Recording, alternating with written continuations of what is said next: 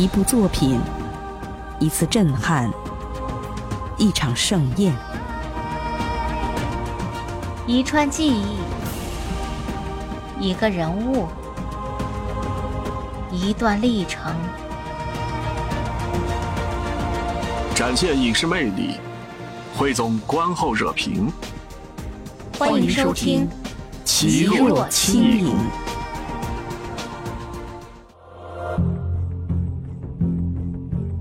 各位听友，大家好，我是阿奇，欢迎来到这期的影评类节目《奇若轻影》当中。我是这里的主播若水叮咚。大家好，我是你们的老朋友冬青。今天呢，给您带来的内容是盗墓题材的影视剧《南海归墟》正版说。盗墓题材几乎成了国产剧里的困难户。买了版权的不知道如何改编，改编后的作品不知道能不能上线。就是这部《南海归墟》，观众也是从年初催到了年尾。每每听到《南海归墟》的相关消息，堪比诈尸。新物料释出后，依旧是杳无音讯的漫长等待。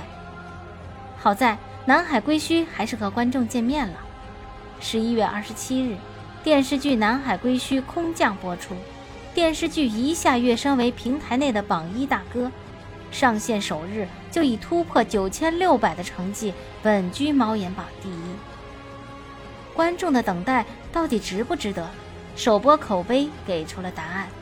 能拍这么多部是有原因的，制作水准还是不错的，拍的很有电影质感呐。平地一声雷。南海归墟果然还是闪亮登场，播出五集怒冲热度榜第一，豆瓣好评刷屏。什么才是顶流爆款的实力？南海归墟就是。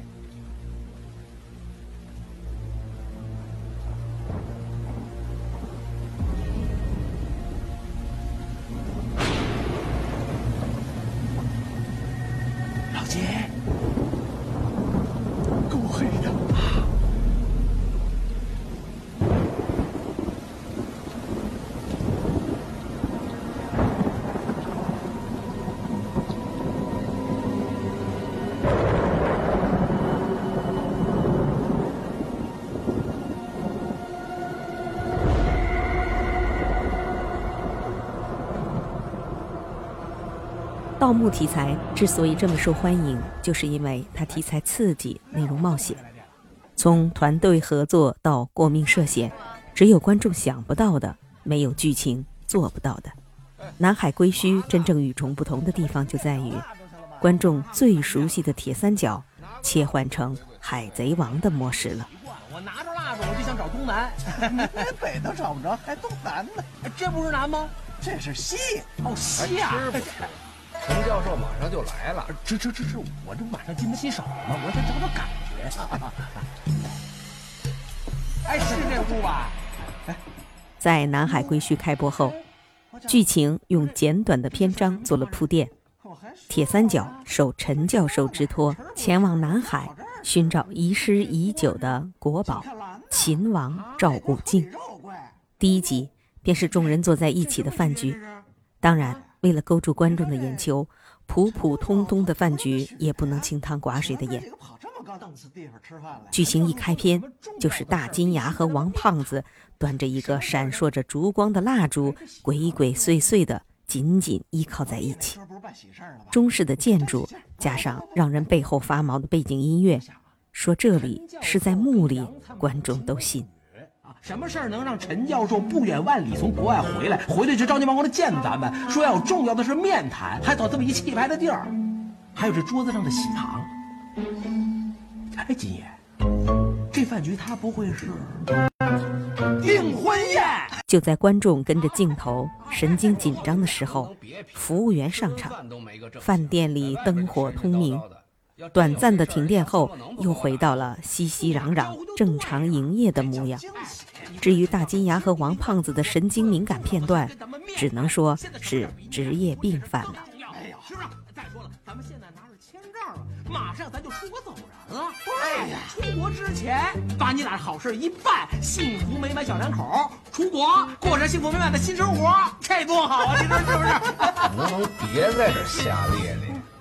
你这躲我远点！这唾沫星子都跑我调料里了，我怎么吃饭？哎，会会会吧，这样办。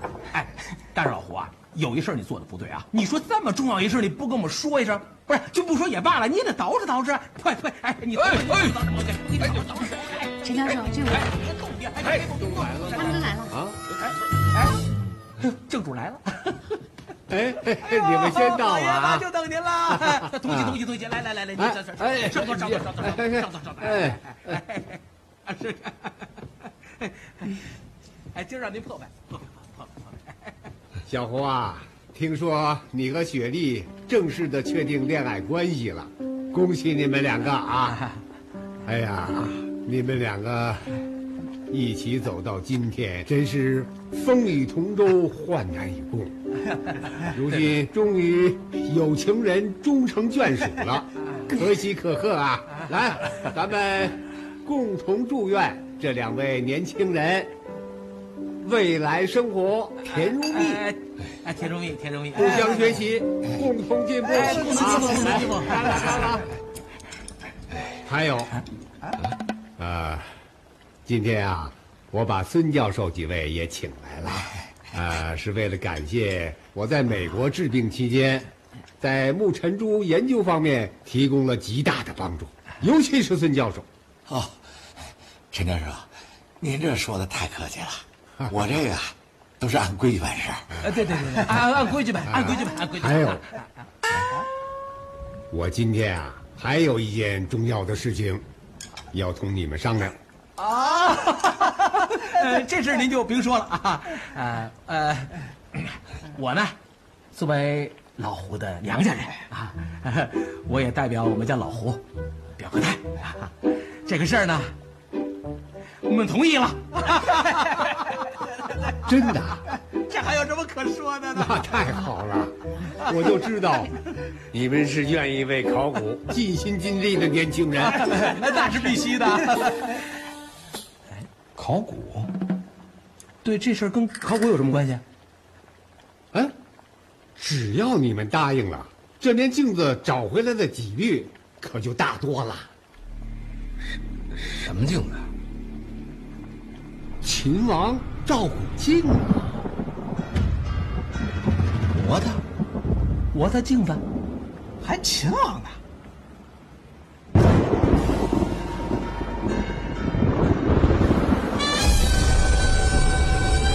相传啊，当年秦始皇扫六合以定天下，得了不少六国秘器，其中有一面镜子，可照视人体骨骼脉络，是一件世间罕见的无价之宝。前段时间，这面镜子被一个富商买走，但他在海上啊遭遇了海难，整艘船都沉进了海底。出事的珊瑚螺旋海域地形奇特，航向设备在那里根本就无法运作。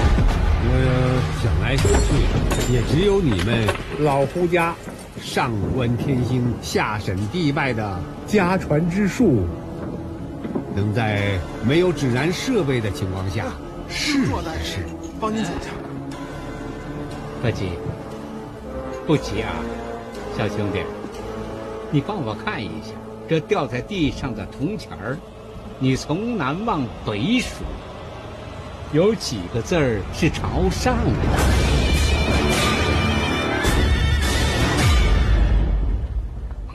明白了，您的意思是希望我们能一块儿出趟海，帮您把这秦王赵武敬给找回来，是吧？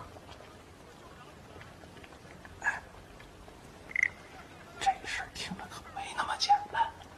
这您放心，我还能让他忽悠。哎，陈教授，咱别老谈工作，咱边吃边聊。就是。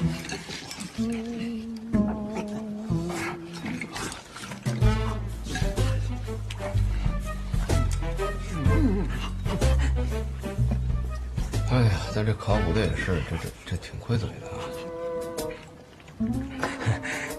哎，陈教授，哎，要我说啊，以后呢，像这种替考古队寻找失落的文物宝藏这样的重担，您就尽管交给孙教授这样的专家吧。孙教授可是高级人才，交给他我们都放心。踏实啊，是吧？小胡啊，啊、我也是没有其他的办法，所以才想请你们来试一试。我知道你们都已经准备好，马上就要出国了。呃，在这样的时候，麻烦你们很不合适。陈伯伯，这话也不能这么讲。就是我们今天才……为考古做贡献嘛，啊，义不容辞。不过您说的太突然了，您容我们再想想啊，想想。好，小胡啊，哎，我就当你答应了啊。哎哎，没没没没没没不没不是说想想吗？我们得好好想想。对，这这好好想想。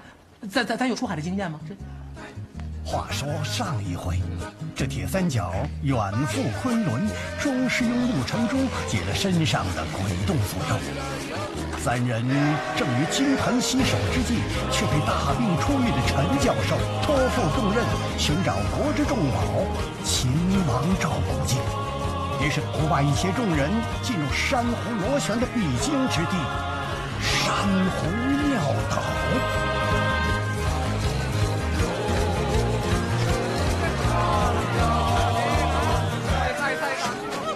铁三角在收到陈教授的委托后，踏上了征程。剧情铺垫了不过二十分钟，主角团就来到了东南亚地区。浓郁的当地风情溢出屏幕，虽然镜头置景一看就是棚内搭建，但氛围感倒是拍到位了。于是乎，又到了铁三角的重要环节——冒险之前的消息打探以及购置用具。虽然说几乎每一部都有类似的情节，但此处剧情的设置很有必要。一是为了购置冒险前的装备，二是打探各种神秘传说，了解情况，三则是那一些炮灰选手千里送人头。哎哎，老胡，哎，杨小姐，回姐，哎呀，呵，终于盼到几位贵人来了。来的比我们早啊。啊，当然了，你胡姐的事就是我的事。再说，去烧罗城那是大买卖，我能不上心吗？在已经上线的剧情看点当中，铁三角接手了全新的任务，来到了充满未知恐惧的海域，乘风破浪，上演海贼王的冒险求生故事。剧情质感、情节流畅度和节奏感呢，都给南海归墟呢开了一个好头。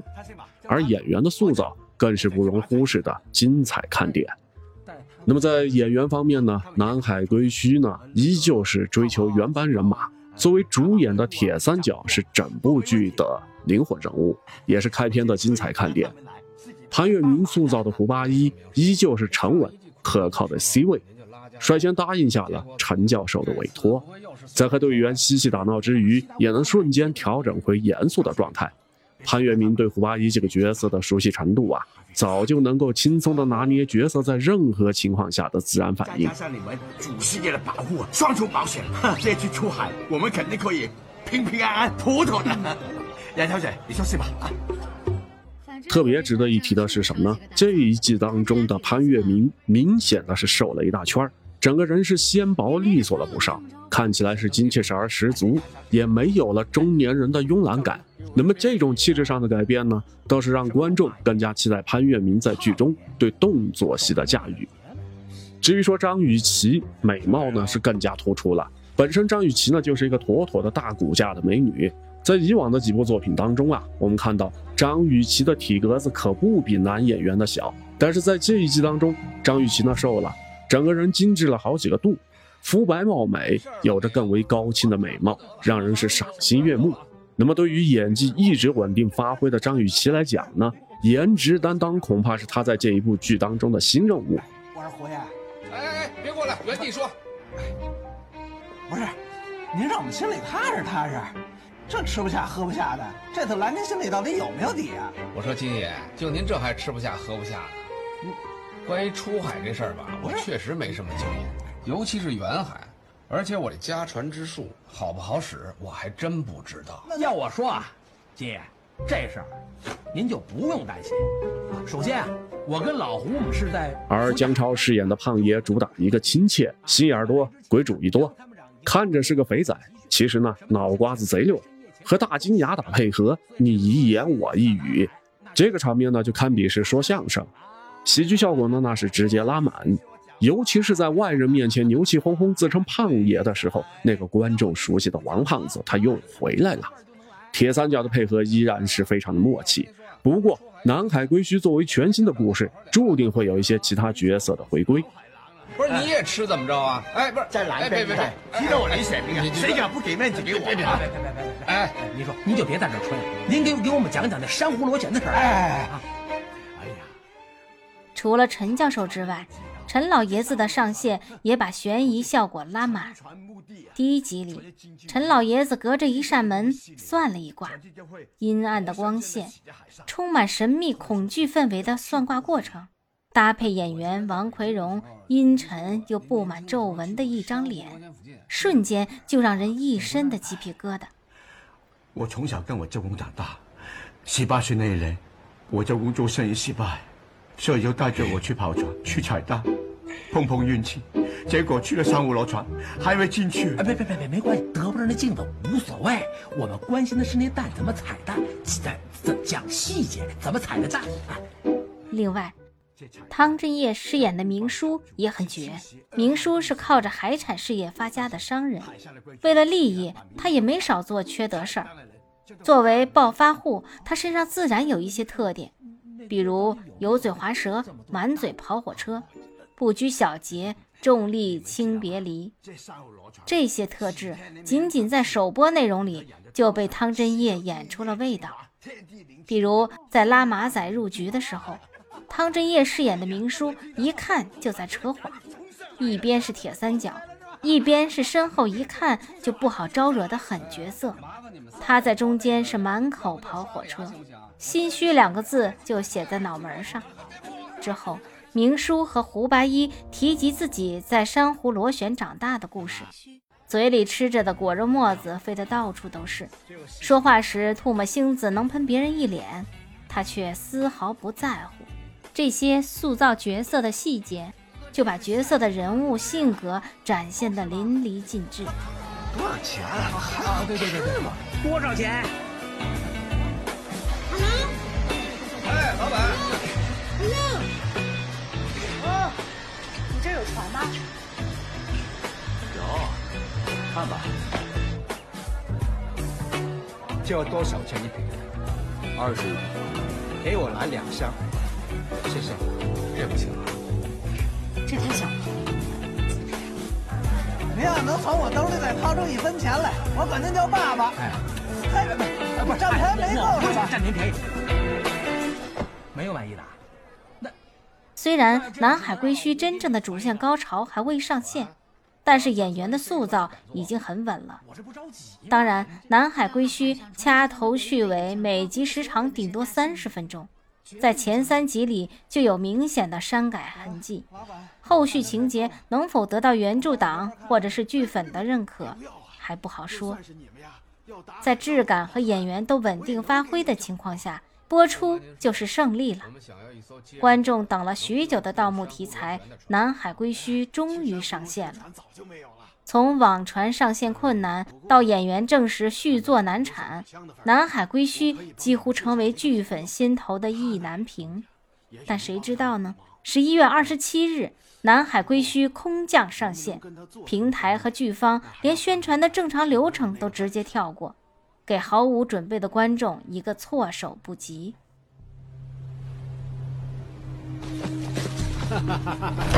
哎，你们回来了，小胡啊，你这个朋友啊，可真有意思，给我讲了好多啊岛上的奇闻趣事，呃，我都老糊涂了，怎么称呼你呢？叫我白五就行。陈伯伯啊，咱们该吃药了。哦，对对，啊，你你们聊啊，我我先回房间了。三位能在这儿见到我，可见是行家。不好意思，干我们这行的没办法，请坐吧。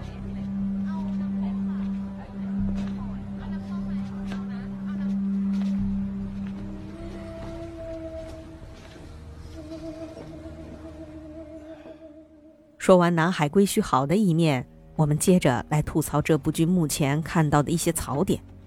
即使在面临各种困难的情况下，南海归墟还是一上来就拿下了猫眼平台的热榜第一。以目前南海归墟的势头来看，这部剧俨然成为第四季度的爆款黑马。只是南海归墟靠着自己的 IP 影响力上线即爆，引发热议。但依旧有许多不同的声音。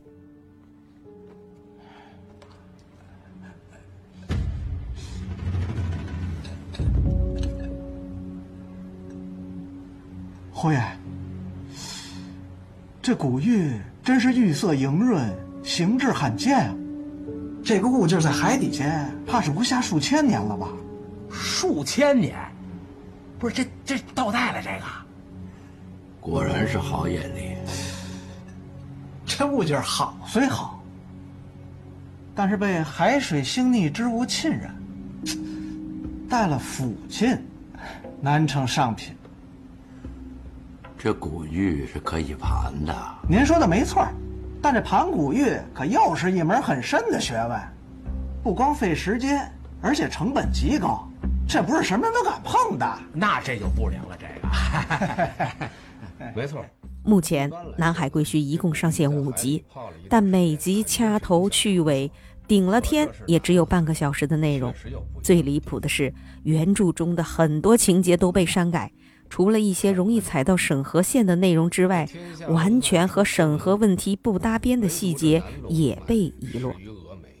南海归墟才上线五集，就出现了删减争议，很难想象后期剧情主线进入高潮部分时，那些充满惊险刺激甚至恐怖血腥的桥段还怎么和观众见面。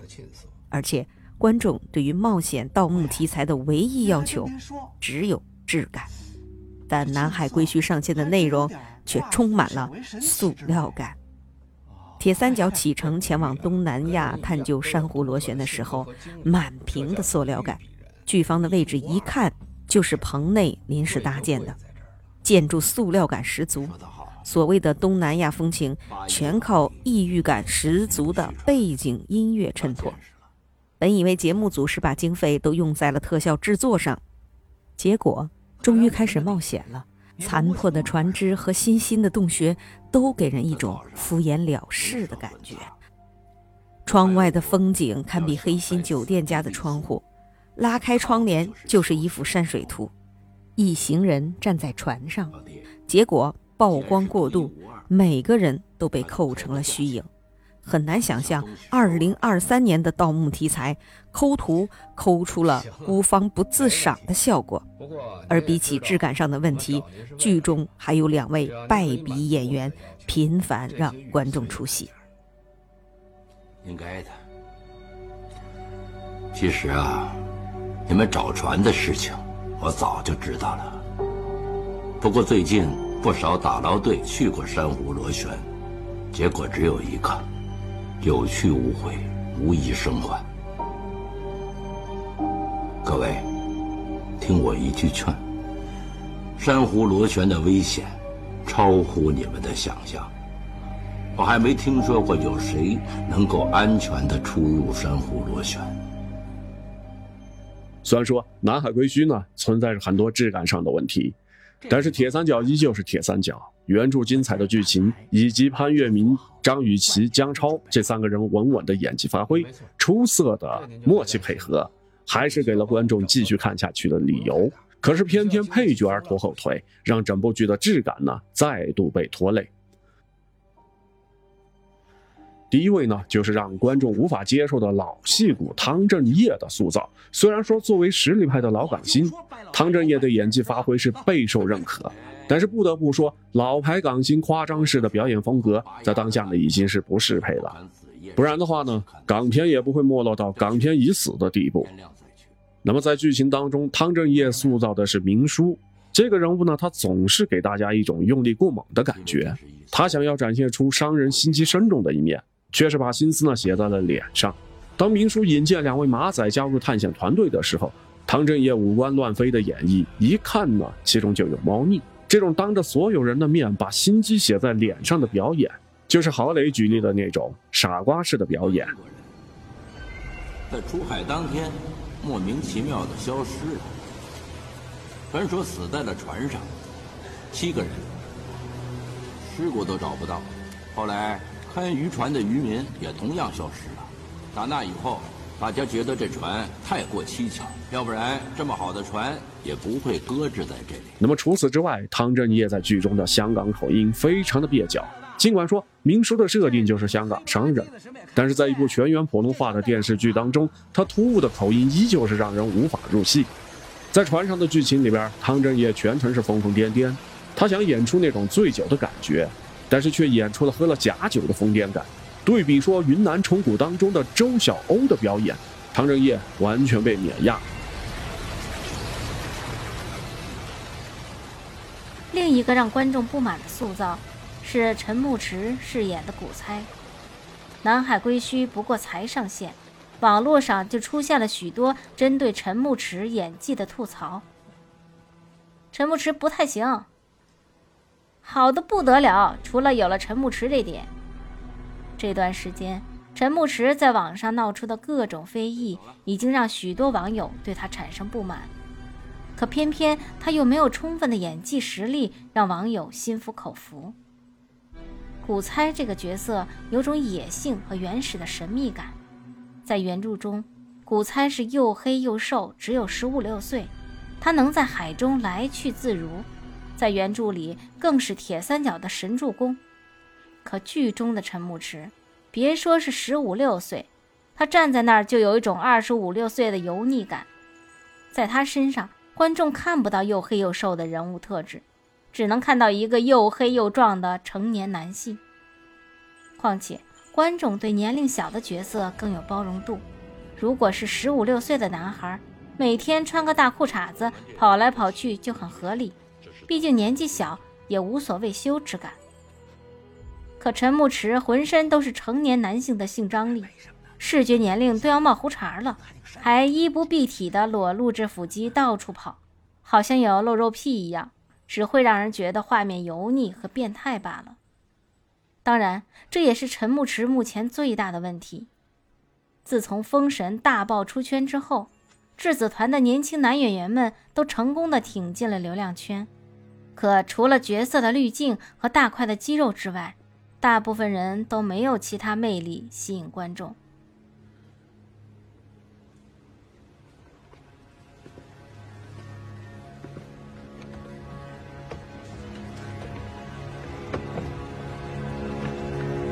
哎，那个半乐蛋你不上去？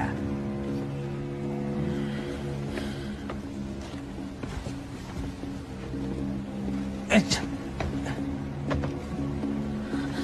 没用的。船上的冤魂，人会紧紧。尤其是陈牧驰，明明是质子团里后续资源最好的，结果到了《南海归墟》中演了原著中最重要的。男三号古猜，却演不出角色的特质，甚至人物魅力，只会在镜头面前露肉博眼球。一两次，观众还可以感慨一下性张力；三四次，观众可以称赞一下好身材。可频繁露肉，观众也会看腻。没有灵魂的躯壳，没有内涵的演技，对比潘粤明、张雨绮。这些真正靠演技站稳脚跟的演员，当然会招人烦。目前来看，选角导演选择陈牧驰演绎古猜，本就是个错误。而陈牧驰在塑造角色时的肤浅无趣，更是加重了这个错误。很难想象，在之后的剧情里，陈牧驰还怎么让观众入戏，怎么配合主角把主线完美的演绎出来。光靠那身肌肉。可演不了半分。当然，《南海归墟》作为盗墓题材，本身上线就很困难。对大多数的观众来讲，这部剧能上线播出就已经是胜利了。只是如果播出来是这样的水准，从始至终都有不合适的演员捣乱，那还不如停播。最后，你如何看待汤镇业和陈牧驰的塑造？在评论区参与讨论吧。以上就是这期的《奇若轻影》节目的所有内容，感谢各位的收听。更多精彩内容尽在《奇若轻影》，咱们下期再见。